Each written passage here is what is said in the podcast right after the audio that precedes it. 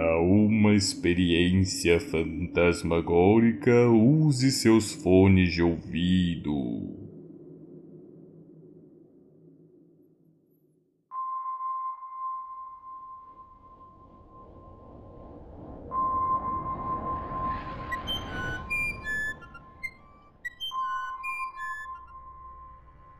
Esta história aconteceu com Manu, uma estudante do ensino médio que conheceu Okami em um grupo de WhatsApp.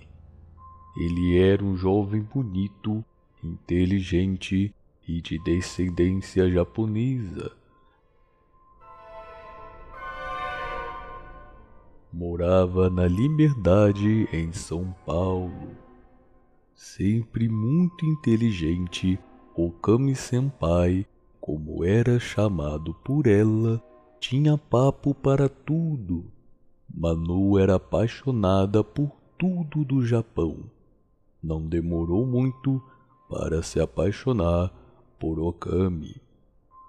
Okami veio para o Brasil quando tinha três anos, da cidade de Izu, província de Shizuoka ainda mantinha contato com parentes e amigos de lá. Seus pais eram donos de uma clínica veterinária na Liberdade, o que fez ele seguir a profissão de veterinário, já que tinha uma grande paixão por cachorros.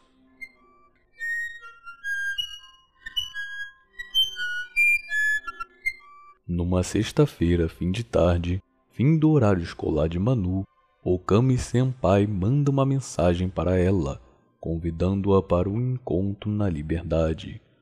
Como Manu sabia que seus pais voltariam tarde naquele dia, ela aceita o convite. Manu sai às pressas para casa para se arrumar. Ela joga a mochila no chão do quarto e corre para o chuveiro. Depois do banho, veste a sua muda de roupa favorita, com seu sobretudo preto e o seu cachecol marrom, pois uma frente fria estaria chegando naquela noite. Mal sabia ela que seria a última que ela presenciaria. Manu pega um Uber que a deixa na estação Prefeito Celso Daniel. E de lá, ela inicia a sua trajetória de trem Chegando em Tamanduá TI, ela recebe uma mensagem de Okami Senpai, confirmando o local de encontro, o restaurante Yokai. Conforme vai passando de estação a estação, o frio aumenta constantemente, assim como vai diminuindo o número de pessoas do vagão. Devia ter trazido mais uma blusa. Na penúltima estação do seu ponto, não há mais ninguém no vagão além dela. De repente, um apagão domina todo o vagão, ao mesmo tempo em que o metrô para de andar bruscamente. Com o metrô parado, Manu se assusta. Uma mensagem de emergência é acionada no alto-falante do vagão. Mas rapidamente é interrompida por um canto, quase inaudível, parecendo um canto de pássaro. Manu, assustada, grita por ajuda. Socorro! Alguém me ajuda! Abre isso aqui!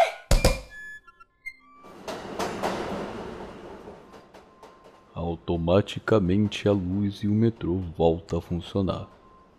Sem entender o que aconteceu, Manu fica em silêncio, esperando seu ponto de descida.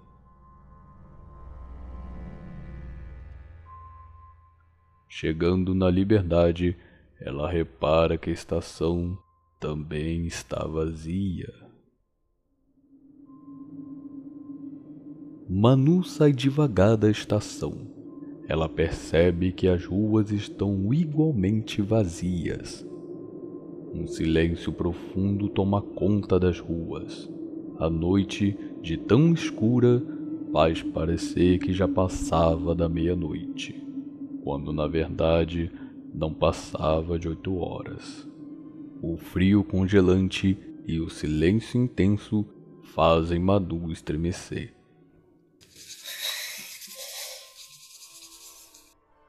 Ao se aproximar da rua do restaurante, ela percebe que uma das árvores próximas ao local está ecoando essa mesma canção que a tem assombrado desde o metrô.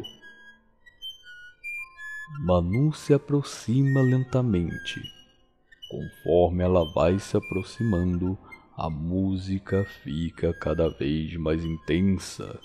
Aos poucos, ela avista uma pequena andorinha em um dos galhos, e então ouve-se a voz de um homem a chamando. Manu!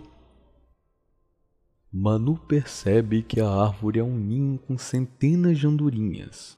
As aves assustadas, com a voz masculina, voam em direção a Manu que tropeça e cai de costas, batendo com a cabeça no chão. Sai, sai, sai!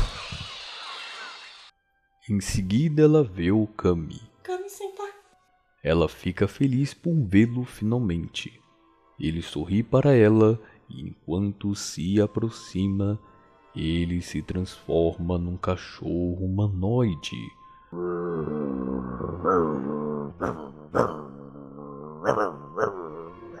Manu, em choque, sem entender o que está acontecendo, treme desesperadamente, sem conseguir emitir algum som.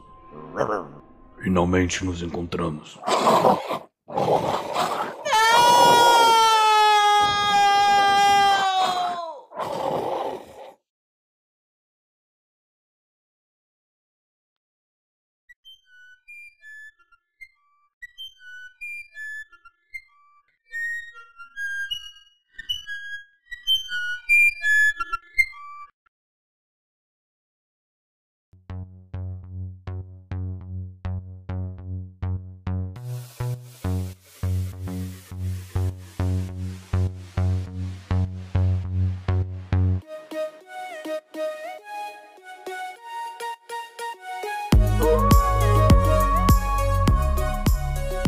Esse foi o nosso forecast de Halloween. Neste mês de Halloween, um conto novo por semana. Esta história de autoria Pauline Vega Vega. foi baseada. Na lenda japonesa Okurikami.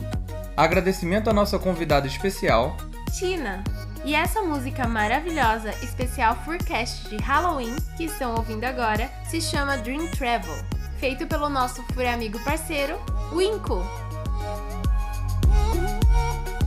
Se gostou, repasse antes que o Curi te mande um zap.